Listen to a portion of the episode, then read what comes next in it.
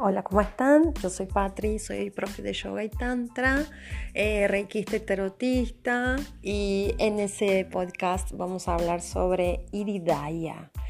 Estamos hablando de tantra, chicas, así que bueno, espero que se queden acá. Las que me quieren seguir, yo estoy en Instagram como patri-belly en Facebook como Patrick-Belly y en, Facebook en mi página es Patricia Esteticista. Iridaya.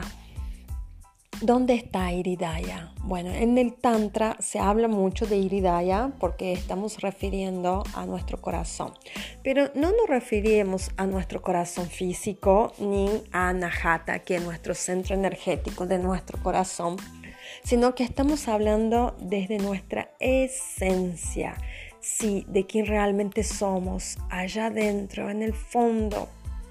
Como si fuéramos una cebollita, bueno, vamos pelando todas las capas que tenemos afuera, porque nosotros, eh, para, para que tengamos aceptación, para encajar, siempre tenemos muchas máscaras o muchas capas, como dije, de la cebolla. Entonces, porque, bueno, con mi hijo yo soy de una manera, con mi marido soy de otra manera, en el colegio soy de otra manera, en mi trabajo soy de otra manera, y me voy poniendo diferentes capas o diferentes personajes para agradar a las personas. Pero cuando en realidad la que está debajo de todas esas personalidades, debajo de todas esas capas, es quien realmente yo soy. Es mi esencia. Y mi esencia es lo que yo tengo para aportar el mundo. O sea, yo no necesito encajar, no necesito eh, poner un personaje para agradar a otras personas, porque yo ya soy esencia. Y eso es iridaya, esa esencia. Pero estamos hablando de una esencia amorosa. ¿Cómo puedo hacer para ser una esencia amorosa? ¿Cómo me convierto en una esencia amorosa?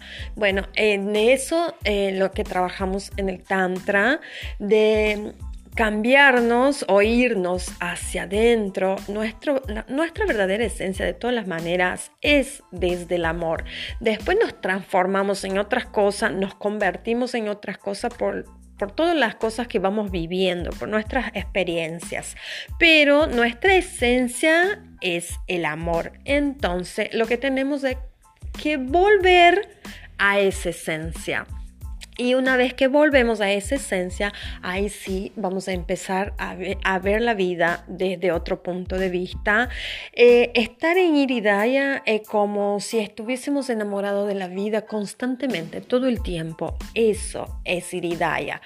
Eso es Tantra. Así que bueno, chicas, las invito a que entren en ese universo maravilloso que es el Tantra y que quédense acá conmigo, que lo vamos a ver muchos temas más. Vamos a ver sobre las diosas, todas las diosas que hay en el Tantra, todo ese universo mágico. Espero que les guste tanto a ustedes como a mí y nos vemos en la próxima. Namaste.